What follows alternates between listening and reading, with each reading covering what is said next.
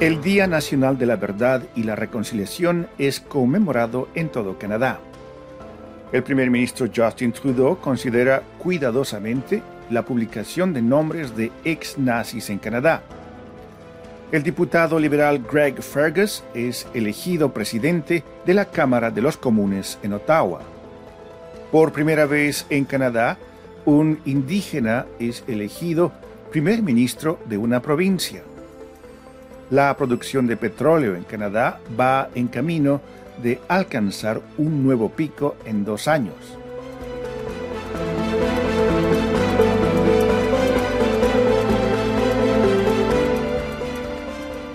Bienvenidos a la actualidad canadiense en 10 minutos en esta primera semana de octubre de 2023.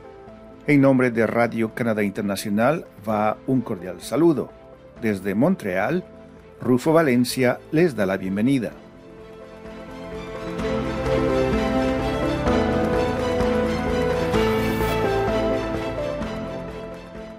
La población canadiense participó en distintas manifestaciones y reuniones el sábado 30 de septiembre para conmemorar por tercera ocasión el Día Nacional para la Verdad y la Reconciliación. Muchos de los participantes acudieron a los eventos llevando camisetas naranja para honrar a los niños y niñas indígenas obligados a asistir a las escuelas residenciales, incluyendo a aquellos que nunca regresaron a sus hogares. La fecha del 30 de septiembre honra oficialmente a los sobrevivientes de las escuelas residenciales y a las culturas indígenas como pasos hacia la reconciliación. El gobierno de Canadá designó esta fecha como feriado federal en 2021, tal como lo recomendó la Comisión de la Verdad y la Reconciliación como parte de sus 94 llamados a la acción.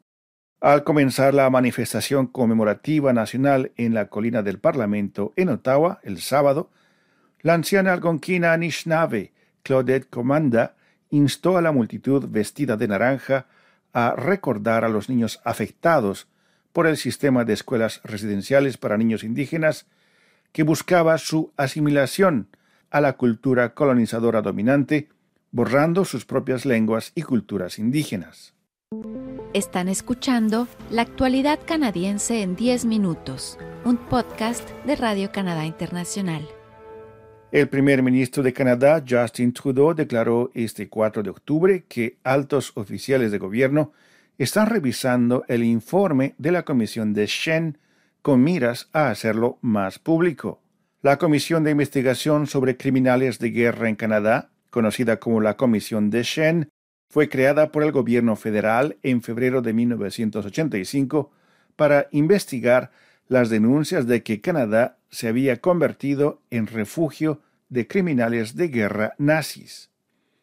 Creada por el ex primer ministro conservador Brian Mulroney, el informe final de la Comisión de Shen, publicado en 1986, se compone de dos partes.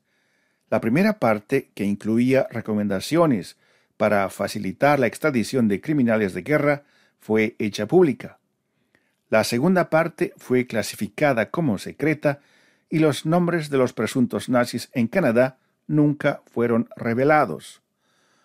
Organizaciones judías, incluyendo B'nai Brit y los amigos del centro Simon Wiesenthal, manifestaron que la segunda parte debería ser divulgada públicamente para que los canadienses puedan aprender más sobre la historia de Canadá, que admitió en el país a colaboradores nazis después de la Segunda Guerra Mundial.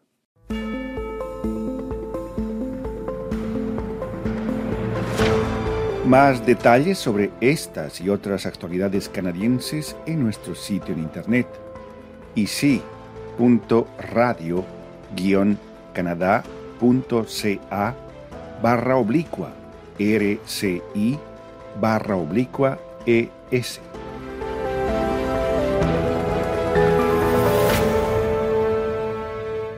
El diputado liberal Greg Fergus fue elegido este 3 de octubre al cargo de nuevo presidente de la Cámara de los Comunes en el Parlamento canadiense, y su primer desafío será ayudar a la institución a superar el vergonzoso incidente del homenaje al ex soldado nazi Yaroslav Hanka durante la visita del presidente de Ucrania. Fergus, que representa a una circunscripción en la provincia de Quebec, es el primer presidente afrocanadiense de la Cámara de los Comunes. En su propuesta para el puesto, Fergus prometió mejorar el decoro en la Cámara de los Comunes, algo que los presidentes anteriores también prometieron con pocos resultados. Los debates entre los diputados incluyen habitualmente desagradables disputas partidistas. Los parlamentarios también suelen infringir las reglas y los abucheos son una táctica común, especialmente durante el periodo de preguntas. Está escuchando La Actualidad Canadiense, un podcast de Radio Canadá Internacional. En Manitoba, el nuevo Partido Democrático, liderado por Wab Kinew, logró una sólida victoria en las elecciones provinciales que se llevaron a cabo este 3 de octubre.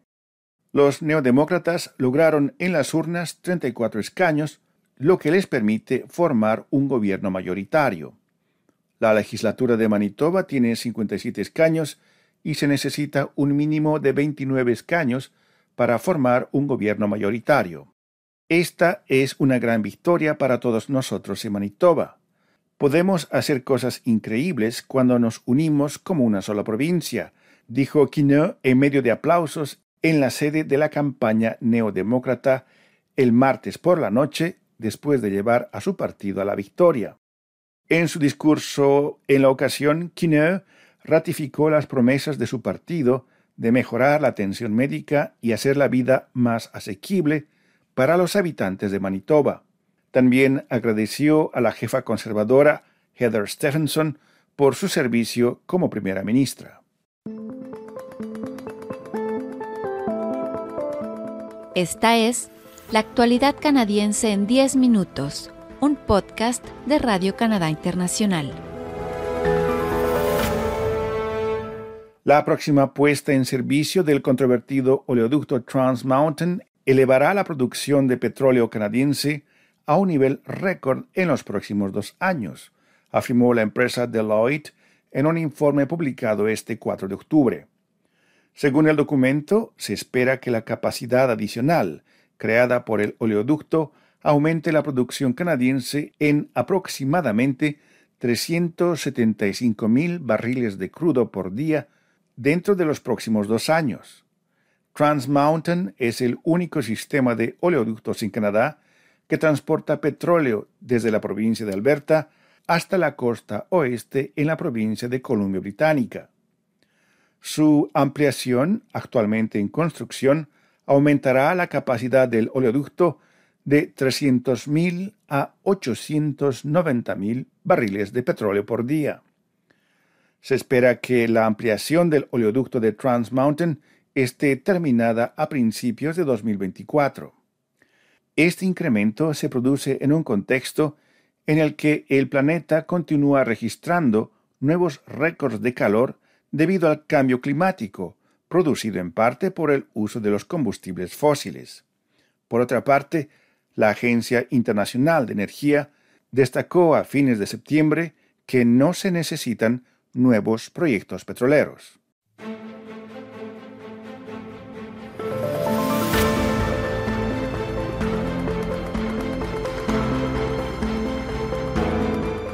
Aquí llegamos al final de la actualidad canadiense en 10 minutos, un podcast semanal de Radio Canadá Internacional.